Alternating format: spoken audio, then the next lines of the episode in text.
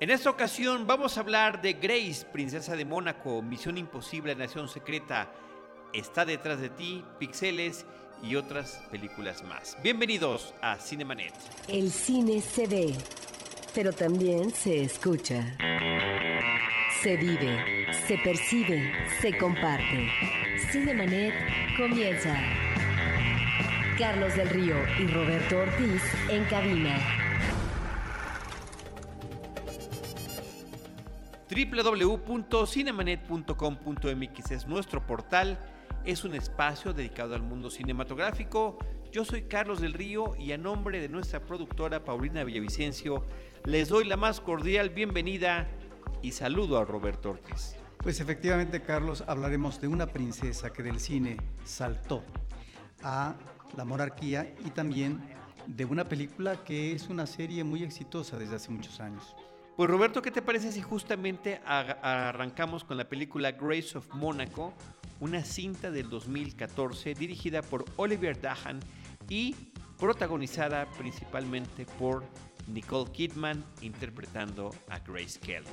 Esta es una película que se remite a la parte de una Grace Kelly, actriz de Hollywood convertida ya en princesa, está instalada en Mónaco y en la primera parte vemos la visita que efectivamente le hizo Alfred Hitchcock a Grace Kelly, ya ahora era Grace de Mónaco, para entregarle el guion de un proyecto futuro que iba a ser la película que filma Hitchcock en eh, los años 60 y que se va a llamar Merny, Merny la ladrona y que fue una cinta del 64 que finalmente ya no fue interpretada por uh, eh, Grace Kelly, pero sí por una rubia sustituta que eh, tenía otro nombre que es eh, Tippi Hedren, que después también la va a utilizar Hitchcock para los pájaros. Grace Kelly ya había, Carlos, abordado en el cine de Hitchcock tres papeles en tres cintas me parece interesantes. Una con M de muerte, esta fue una cinta del 54, luego un clásico que es La ventana indiscreta con James Stewart del 54 también, y finalmente una película hecha con Cary Grant en tono de comedia que se llamó Para atrapar al ladrón, que se filma en Mónaco y que ahí es donde se da el flechazo por parte del príncipe Raniero, que finalmente se traslada a Estados Unidos para seducir, convencer a Grace Kelly, que se convierte en princesa y sea su esposa. La película trata entonces, Carlos, de esta etapa de Grace Kelly y en donde finalmente ella, no obstante leer el guion, estar interesada en regresar al SUNE, se da cuenta que sus tareas son otras que debe de ser una princesa ad hoc, que tiene que además ah, refinarse, tiene que estar atenta para los actos diplomáticos, para una serie de eventos que, que, son propios de una mujer que está instalada en la monarquía. De tal manera que es esto, y luego la parte final que me parece interesante, algo que a lo mejor no conocemos del todo, que es la relación tensa que se vive entre el Principado de Mónaco y eh, Francia, que es dirigida en estos, momentos, por el presidente Charles de Gaulle, en donde había toda una intención de aumentar impuestos, sobre todo en la parte eh, del turismo, y se resistía el Principado de Mónaco porque esto podía obviamente desalentar la cuestión de la economía. De tal manera que lo que vemos en la cinta es un discurso a partir de una visita que hace a Mónaco eh, de Gaulle y un discurso muy interesante por parte de Grace sobre lo que podría ser un restablecimiento, cómo ablandar estas relaciones para que finalmente se fortalezcan, no a partir de una imposición por parte de Francia como gobierno. Y bueno, hasta ahí se ve que eh, Grace de Monaco tuvo este tipo de participación o de injerencia o de insinuación política que después ya no se le permitió tal vez. El director de la película es Olivier Dahan, él es un director y guionista francés. Él nos ha brindado películas muy recordadas, particularmente la cinta de Mi vida en rosa. Eh, también dirigió dentro de este cine francés de acción y suspenso Los ríos del color púrpura 2. Y entre los intérpretes de la cinta eh, están además Tim Roth, como el príncipe, Frank Langella, la española Paz Vega, eh, Milo Ventimiglia Y Roberto, desde que se anunció la película, lo que más llamaba la atención era la selección de Nicole Kidman, que tiene una presencia pues muy estilizada, muy guapa y que efectivamente podría tener esta, este parecido con Grace Kelly. Sí, ahora hay que decir que esta es uh, una coproducción, Carlos participa en varios países, Francia, Estados Unidos, Bélgica e Italia, una película que no tuvo una resonancia comercial eh, cuando sale, pero vamos a ver eh, de qué manera en México tiene eco eh, comercial. Muy bien, Roberto, pues de la película Grace of Monaco nos vamos a la película Misión Imposible, Nación Secreta, Mission Impossible, Rock Nation. Esta cinta dirigida por Christopher McQuarrie, que es el eh, hombre que ganó el Oscar como guion original de la película Sospechosos Comunes, dirigida por Brian Singer, y que ya está en su tercer largometraje en esta película totalmente de un corte comercial, Roberto, pero que resulta extraordinariamente interesante la manufactura. Sí, una gran superproducción, pero me parece que tiene este eh, feeling de cineasta independiente. Una serie de referencias fílmicas que hace la película. Y recordemos que Misión Imposible es una saga o un fenómeno mediático, primero televisivo, en el, del 66 al 73 existió la primera exposición televisiva de un programa muy exitoso con este tema musical increíble, recordable y utilizado en todas las películas de Lalo Schifrin. Eh, que después tuvo un resurgimiento 20 años después, en el 88 del 88 al 90, también con Peter Graves, en ambos casos como el protagónico. La única temporada que faltó Peter Graves fue la primera, pero a partir de la segunda temporada del 67, bueno, él siempre fue el líder del equipo de Misión Imposible.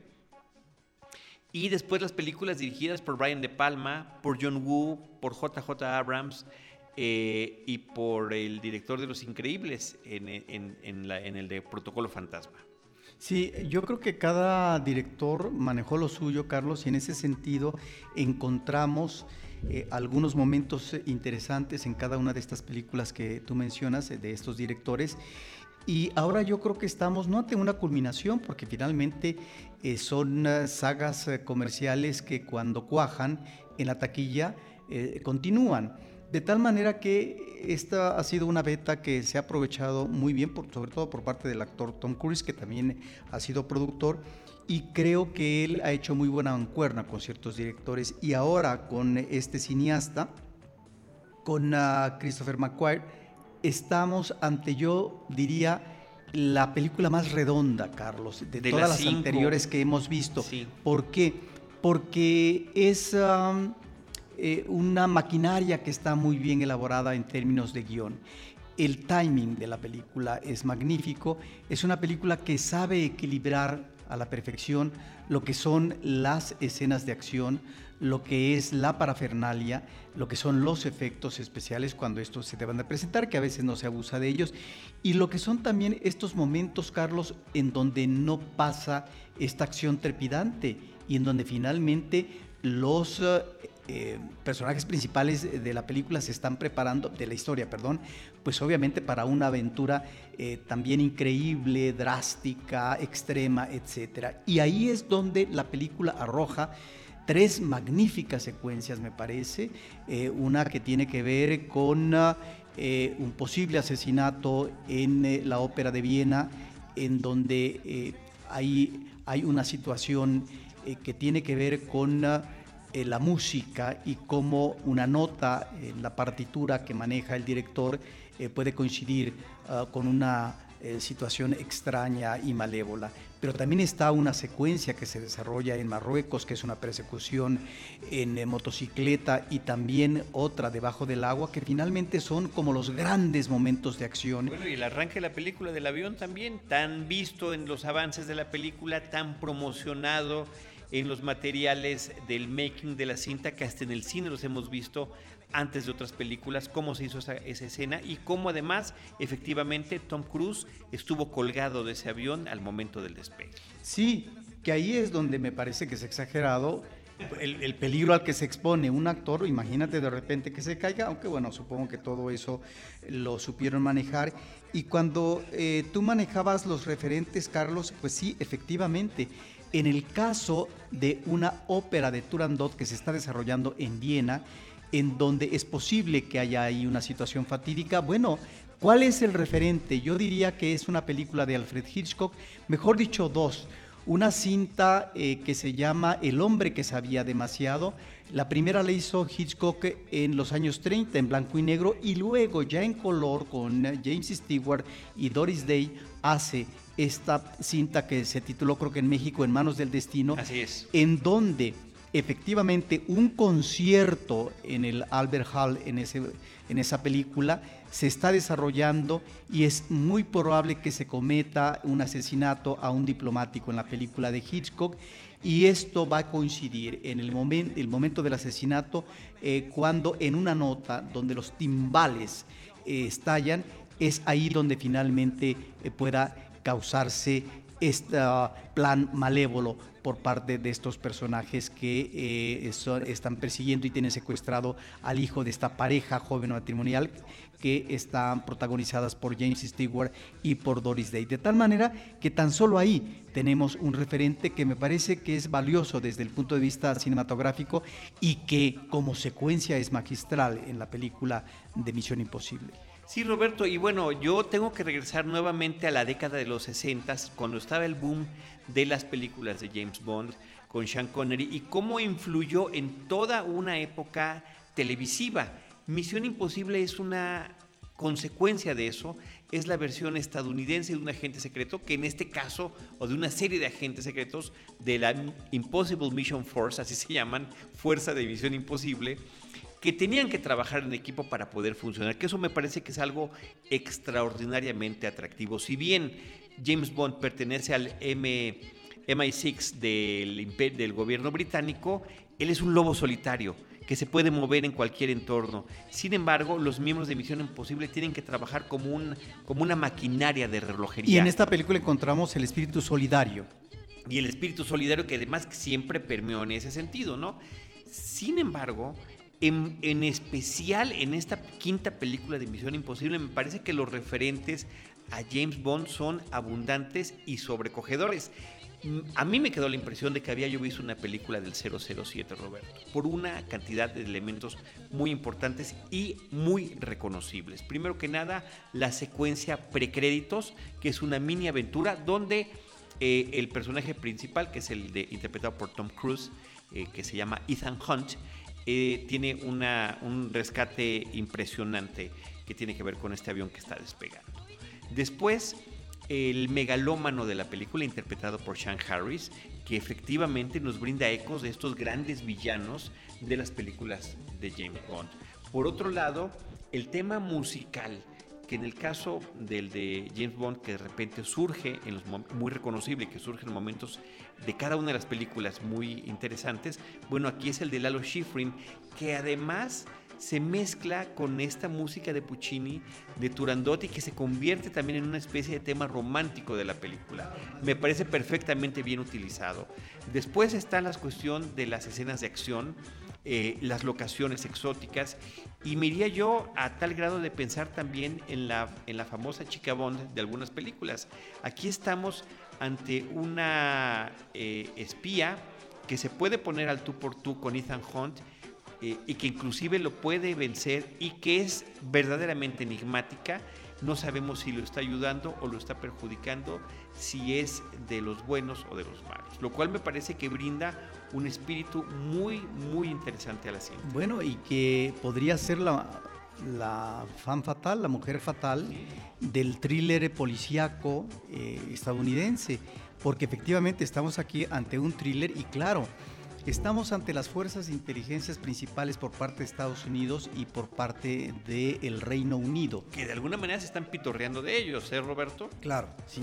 Y ahí es donde me parece que los momentos álgidos de acción, de persecuciones, están eh, muy bien trabajados, Carlos, y eh, la película no se pierde. Es cierto, una escena de acción es una escena de acción, una eh, escena de persecución es eso, y por lo tanto vamos a ver atropellamientos, muertos, etcétera, y no veamos en esta película un perfil psicológico profundo de los personajes, creo que no es así. Eh, otras películas nos han arrojado en los últimos tiempos esa sorpresa grata, como podría ser eh, de las últimas películas de Batman, eh, un personaje complejo, oscuro, etcétera. Aquí no estamos ante eso, pero estamos ante un andamiaje narrativo extraordinario que nos lleva a considerar esta un gran divertimento. Como no, y una de las grandes películas, no solamente del verano, sino de este año 2015, Roberto, en la pantalla grande. Eh, habría que pensar también en el reparto, además de Tom Cruise, está Rebecca Ferguson, que es esta mujer que estaba yo hablando. una Espléndida. una actriz sueca con una gran presencia física y me parece que logra brindarnos este aire de fe fatal que estabas mencionando. Y de carácter ambiguo. Bing Rames es el único actor, además de Tom Cruise, que participa en las cinco películas. Simon Pegg regresa una vez más como este elemento de humor que se suma a la cita que me parece que le queda extraordinariamente bien. Jeremy Renner también regresa después de una película anterior. Y Alec Baldwin. Y Alec Baldwin, sí, que Alec Baldwin, de, si, si bien se está muy bien, espléndido como tú dices, Roberto, de repente de tanto verlo en series como Theory Rock, ya no sabes si creerle, si está jugando con su personaje o no, pero me parece que al final de cuentas todos los elementos de la película, la fotografía muy cuidada, el ritmo que efectivamente me parece que es lo más valioso que tiene la película, sabe en qué momento detenerse a explicar las cosas y en qué momento dejarnos llevar por la acción desenfrenada eh, están, y las interpretaciones de los actores, Roberto, está muy bien. Me parece que están redondas para una película comercial que efectivamente está por encima del estándar.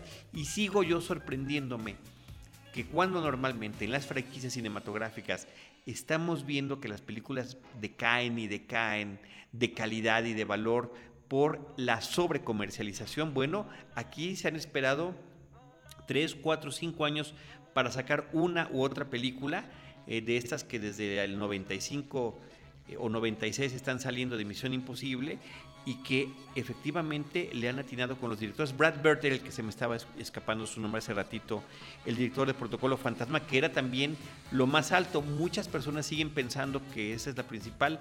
Yo después de echarme un mano a mano este fin de semana, de, de revisarlas todas, Roberto, creo que, que sí me quedo con esta última película de Christopher McQuarrie. Y eh, mencionar también la serie de referentes que esta nueva película de eh, Rock Nation, de Nación Secreta, tiene a las mismas películas de Misión Imposible.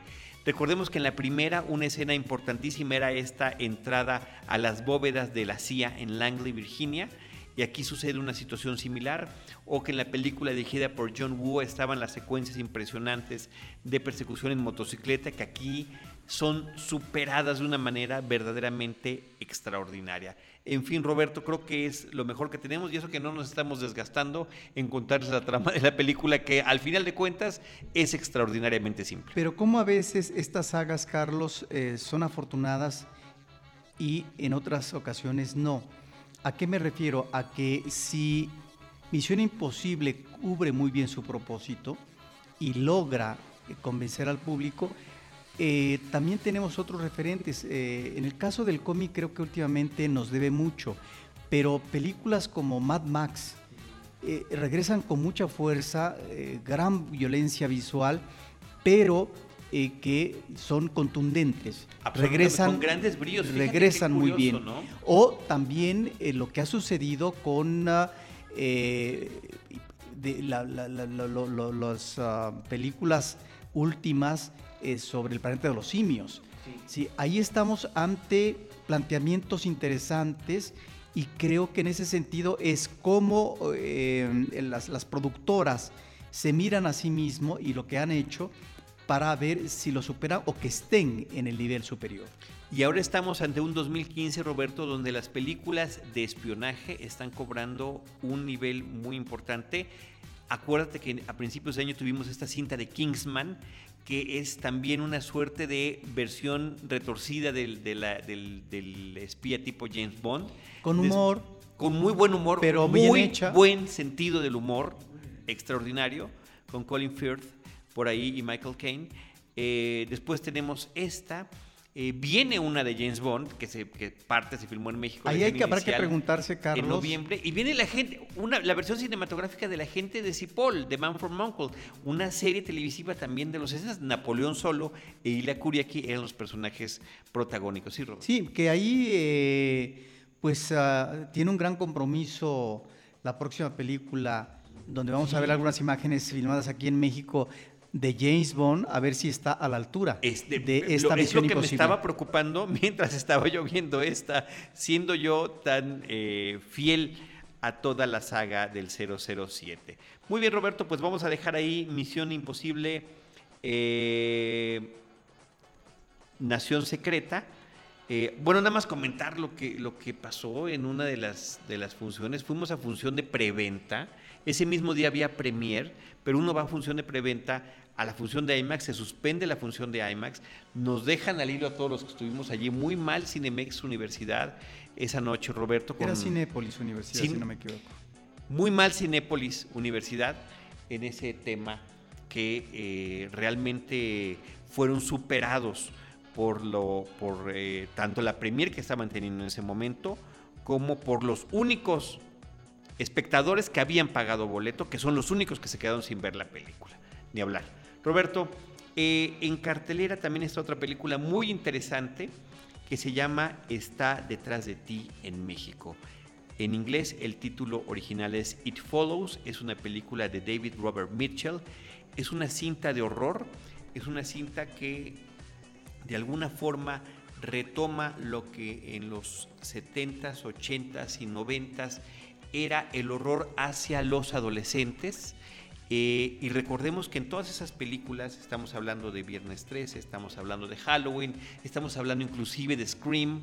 Y como Scream también se burlaba de los propios clichés y reglas que tenían esas películas, entre las que estaba, por ejemplo, que los personajes que tenían sexo eran los que con toda seguridad iban a morir, ¿no?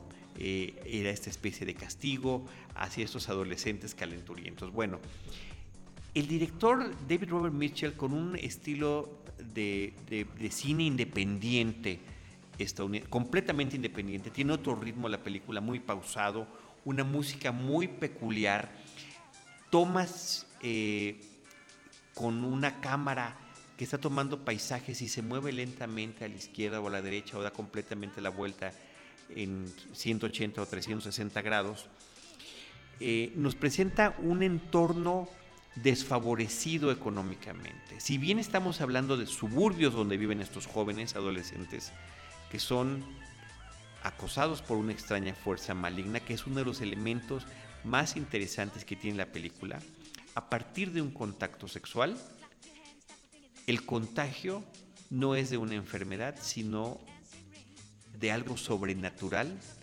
que persigue, como dice en el título en inglés o que está detrás de ti, como dice en el título en español. Y que puede tomar cualquier forma de persona eh, muerta o inclusive de alguna persona que tú conozcas. Pero que en cuanto ves que se, se te está acercando te tienes que alejar porque la consecuencia si te alcanza es la muerte. Y la posibilidad de librarte de ellos contagiando a alguien más de esa presencia sobrenatural. Nada más la premisa me parece que es de por sí escalofriante.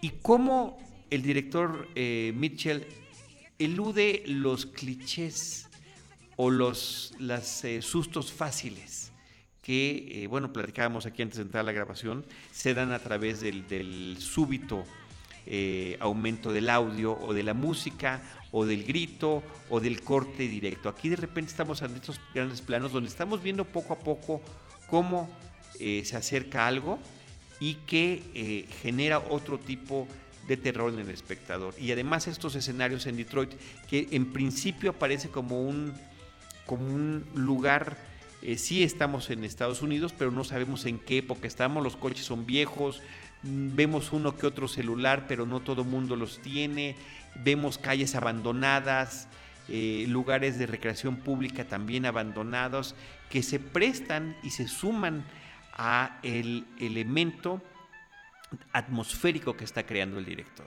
Me parece que es una de las películas más interesantes que he visto yo en los últimos años del género de terror. Es una película que no debe de pasar desapercibida y que si tienen ustedes la oportunidad de ver en pantalla y sorprenderse como lo hicimos nosotros, eh, pues ahí está todavía en nuestra cartelera comercial. It Follows está detrás de ti. Roberto, vámonos a platicar también brevemente de la película Pixeles.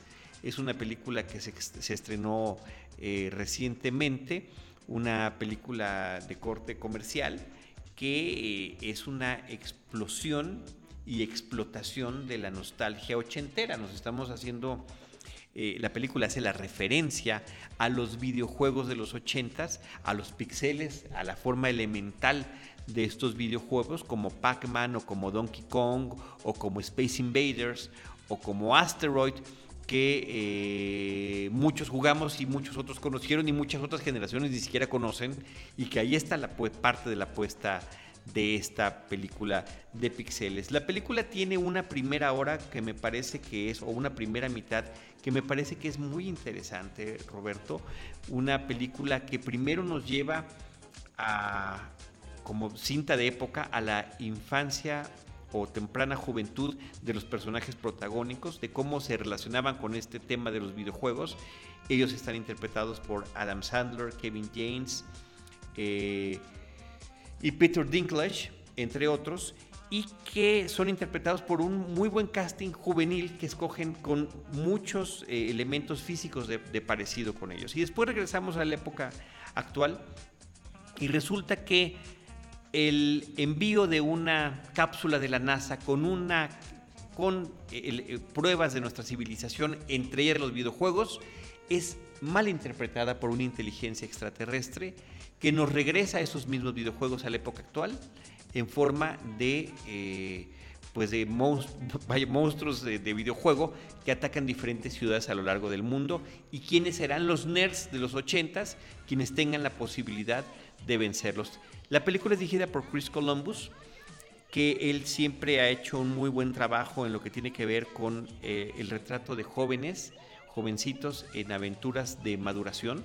lo vimos en sus guiones de Gremlins eh, o de Goonies, él dirigió Mi pobre angelito y eh, dirigió además las dos primeras películas de Harry Potter. Lo que, lo que me queda la impresión por la película se, se desdibuja exactamente a la mitad. Es que Adam Sandler y Kevin James y compañía toman el control con un humor más burdo, más barato, eh, más de la broma inmediata que le resta a todo este humor referencial que tiene la primera película, donde además uno ve pues referencias obvias a eh, películas de invasión extraterrestre o películas de llegadas de extraterrestres, como eh, Encuentros cercanos del tercer tipo, por ejemplo, o El Día de la Independencia, ¿no? Y ese desdibujo hace que una segunda mitad con personajes grotescos y ridículos eh, pues hagan que esta cinta que parecía que iba muy bien termine siendo una gran decepción. Roberto, la cinta está protagonizada también por la bellísima Michelle Monaghan. Recordemos que ella también es un elemento importante eh, romántico en las películas de Misión Imposible. Y aquí siempre, por supuesto, agradeceremos su presencia, pero ni eso hace que eventualmente la película levante. Insisto, es curioso, ¿no? Que pareciera que vemos dos películas en una. La primera mitad está muy bien, solo que no tiene conclusión y la conclusión de la segunda mitad pues realmente desmerece a la primera. Así que ahí está Roberto la película Pixeles, Pixels de Chris Columbus. Eh, Roberto, finalmente en lo que tiene que ver con la cartelera comercial está la película A Little Chaos, llamada en México En los Jardines del Rey.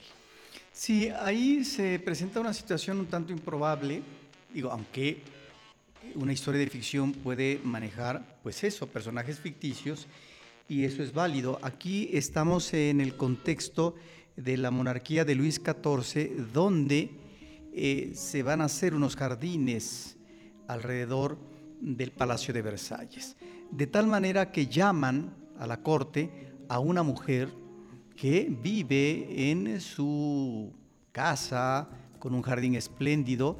Ella conoce mucho de jardinería y se convierte en una pieza clave para poder, a partir de este talento, de esta intuición, proporcionar, aportar nuevos elementos con respecto a la jardinería en ese momento. De tal manera que ahí está una mujer que es eh, un personaje eh, que ha perdido una hija, que ha perdido a quien fue su pareja matrimonial, de tal forma que vive solitaria y que la manera como se presenta en esta cinta es con este aire de independencia que de alguna manera choca o que crea o genera cierto ruido en este ámbito de la monarquía, sobre todo de los hombres y de las mujeres, en donde ese aire eh, de suficiencia por parte de esta mujer, esta inteligencia que finalmente se impone,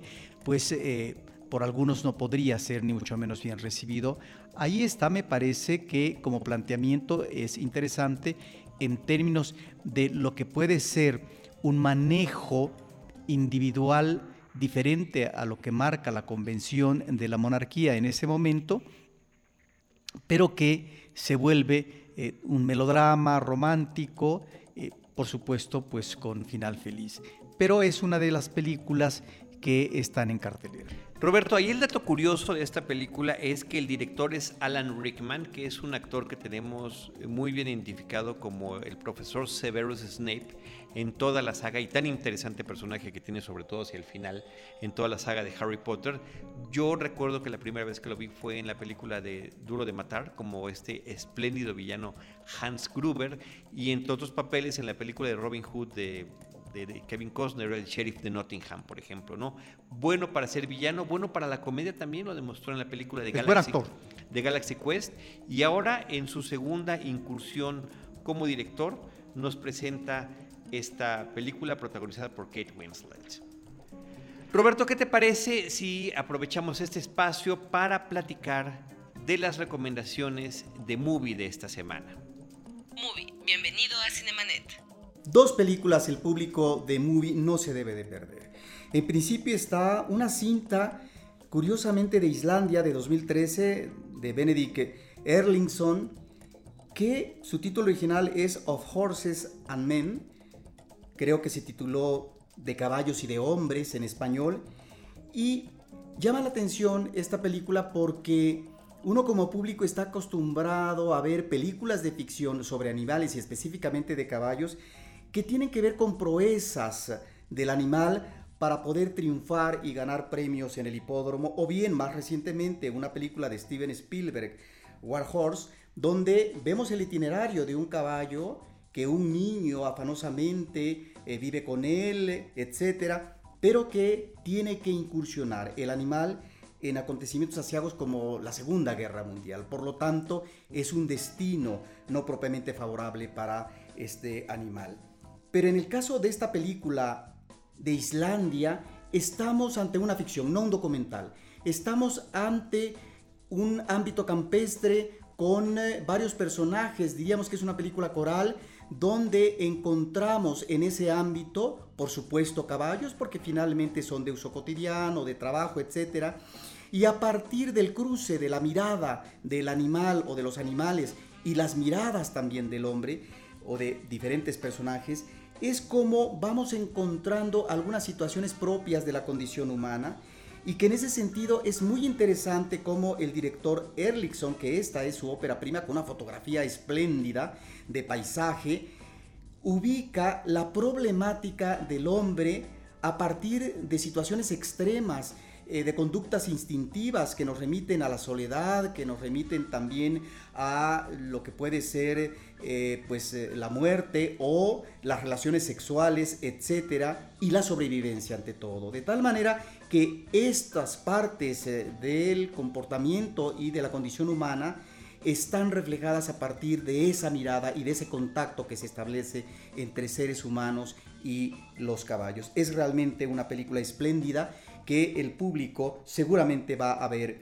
en Movie. Es además una película que como ópera prima gana el premio dedicado a nuevos realizadores en el Festival de San Sebastián en su momento. Y otra cinta de la que quisiera hablar es también una ópera prima, esta mexicana, que se realizó en 2004 por parte de Ricardo Bennett, egresado de una escuela del Centro de Capacitación Cinematográfica en México, y hace una película, ya desde sus cortos como estudiante, observábamos una constante temática que es la migración. Por un lado, el arraigo a la tierra, no obstante eh, ciertos parajes semidesérticos donde la tierra no es productiva, donde finalmente la vida es dura, pero hay que acostumbrarse a ella. Ahí en esos cortos veíamos en Ricardo Menet esta instancia última, aunque fuera marginal, del ser humano, de arraigarse a eso, a lo que tiene enfrente, a lo que le queda, y donde finalmente es parte de la vivienda de toda la vida. Y en Noticias Lejanas, su ópera prima, encontramos el tema nuevamente de este arraigo a la tierra, pero la necesidad ya por parte de generaciones nuevas, en este caso por parte de un muchacho adolescente que es Martín, de emigrar a la Ciudad de México para buscar una mejor condición de vida para que esta situación tan difícil de la pobreza, de la imposibilidad de construir una casa, etcétera, pues esto lo pueda superar aunque sea de manera individual, aunque sea de manera solitaria. Es también una película que apuesta a una fotografía muy diferente porque se manejan tres tiempos narrativos, muy diferente al ámbito del campo, de la vivencia de la familia donde vive y el lugar a donde migra este joven que se llama Martín, que es la Ciudad de México, un monstruo en donde la fotografía maneja eh, colores eh, con un grano más abierto, igual con telefotos, de tal manera que esta realidad abrupta que se impone ante este joven, pues eh, le va a enfrentar a situaciones disímbolas en donde no es tan fácil sortear la cuestión del empleo, la cuestión sentimental, pero sí el afán de una búsqueda para tratar de colocarse mejor en el mundo. Hay pues ahí una temática de la migración que Ricardo Bennett ha insistido en su segunda película que se llama eh, Nómadas y que también aborda a través de varios personajes el problema de la migración y la búsqueda de la identidad por parte de varios personajes. Muy recomendable la película Noticias Lejanas. Hay que decir que en su momento no solamente tuvo premios en México, en los festivales, en eh, el otorgamiento del premio a lo mejor del cine mexicano con el, la presea Ariel, sino también premios en Canadá, premios en eh, Europa, en Francia, pero también en Sudamérica, en Argentina.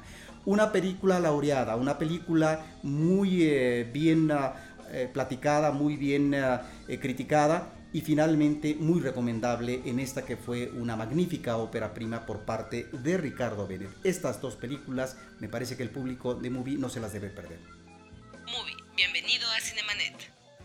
Gracias Roberto y ahora vámonos para concluir el episodio las recomendaciones de la cartelera alternativa. Voy a mencionar dos películas, Carlos. Por un lado, una cinta de animación que me llamó la atención, lamentablemente no he podido ver últimamente las películas ah, de dibujos animados hollywoodenses que tú muy bien has comentado aquí. Estamos ante una película de Uruguay y Colombia de 2013 de Alfredo eh, Sodergit que se llama Anina. ¿Y quién es Anina? Pues bueno, es eh, una chica de 10 años de edad que vive en su comunidad y que lamentablemente su nombre, que es un acrónimo que se puede leer de adelante para atrás y de atrás para adelante o del final para adelante, pues genera pues las burlas por parte de sus compañeros y esto pues obviamente va generando una animadversión que le dificulta a esta niña tratar de ambientarse de la manera eh, más eh, conveniente con sus compañeros. Se va a enfrentar a varios dilemas. Y resulta que con la chica con la que forcejea más, que es eh, una eh, niña también de un cuerpo pues más robusto que el de ella, ella tiene un cuerpo más pequeño, pues resulta que esto crea una animadversión, pero también eh, una pelea física que lleva a ambas chicas a la dirección de la escuela en donde la directora les da un documento que está lacrado, que no deben de abrir hasta que nuevamente ellas regresen para verificar qué cosa es lo que contenía esta, esta carta. De tal manera que hay dos cosas que a mí me llamaron la atención en esta animación. Por un lado, lo que es la ambientación.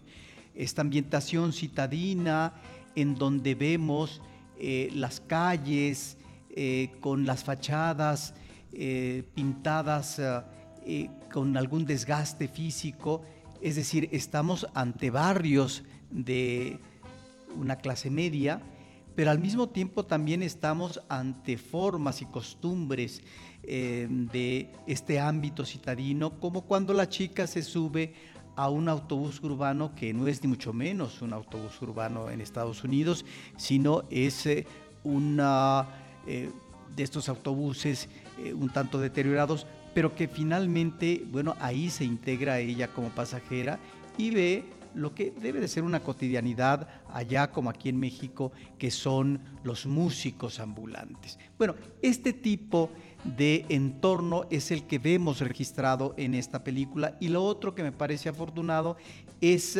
estos temores, estas pesadillas por parte de la infancia, cuando de repente piensan que el mundo se les viene encima y cómo solucionarlo, porque encontrar la clave o el camino para tratar de solucionar estas dificultades que tienen en este caso en la escuela, no con los padres, porque en la escuela con los padres tienen una buena relación, pues significa un aprendizaje y también el crecimiento por parte de este personaje que próximamente entrará a la pubertad. De tal manera que estamos, me parece, Carlos, ante eh, una película interesante sudamericana que lanza una propuesta de animación, me parece que muy, eh, bien, eh, muy bien articulada.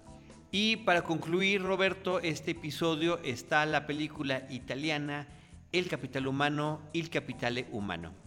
Sí, esta es una película de 2013 de Paulo Birsi que ya se había presentado en Cineteca Nacional en un evento importante y que parte de una acción específica, un mesero que está atendiendo eh, pues eh, lo que es ah, una cena importante, pues se regresa a su hogar seguramente en bicicleta, ya es de noche, y repentinamente es atropellado por una camioneta, pero no sabemos exactamente eh, quién es el que está dentro de esa camioneta y por lo tanto el que provocó ese accidente que tiene ahora en el hospital a esta persona en un estado de gravedad.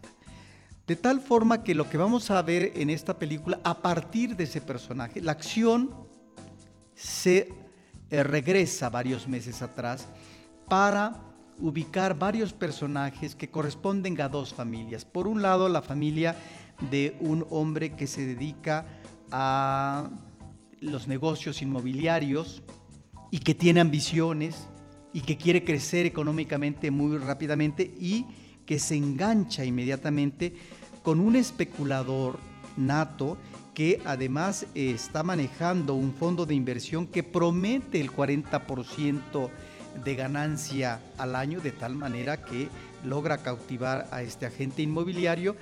¿Y cuál es el puente de comunicación, eh, el de los negocios de estos hombres? El que los hijos de ambas partes, por un lado la chica, por otro lado el chico, pues resulta que son novios. Y a partir de entonces la película se convierte en una magnífica radiografía con un buen ritmo y a partir de cada uno de estos personajes que en buena medida se van conectando a través de las situaciones que eh, ambas partes han vivido de una u otra manera, encontramos, me parece, como una especie de radiografía hacia este mundo de la ambición material en el eh, en, lo que es ah, la actualidad, en donde los valores eh, es lo que menos importa, porque lo que hay que poner por delante es eh, no la sobrevivencia, sino el negocio por el negocio mismo que finalmente va a crear una gran riqueza material. En ese sentido me parece que están muy bien configurados los personajes y es una película sumamente recomendable. Pues ahí está Roberto, lo que hemos platicado en esta ocasión. Esta película que acabas de comentar es El Capital Humano, película italiana del 2013 de Paolo Birsi. También la cinta Anina, en lo que tiene que ver con la cartelera alternativa. Eh, y además de las recomendaciones de Movie, comentamos de la cartelera comercial en Los Jardines del Rey, Pixeles, Está detrás de ti, Misión Imposible, Nación Secreta y Grace, Princesa de Mónaco.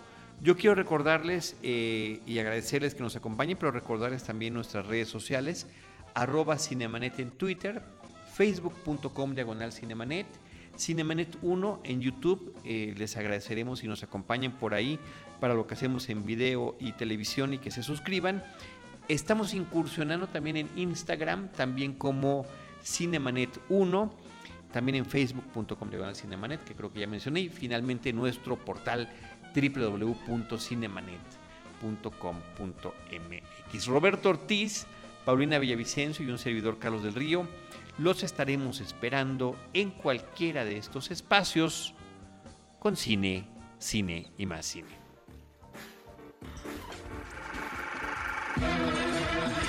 Cinemanet termina por hoy. Más cine en Cinemanet.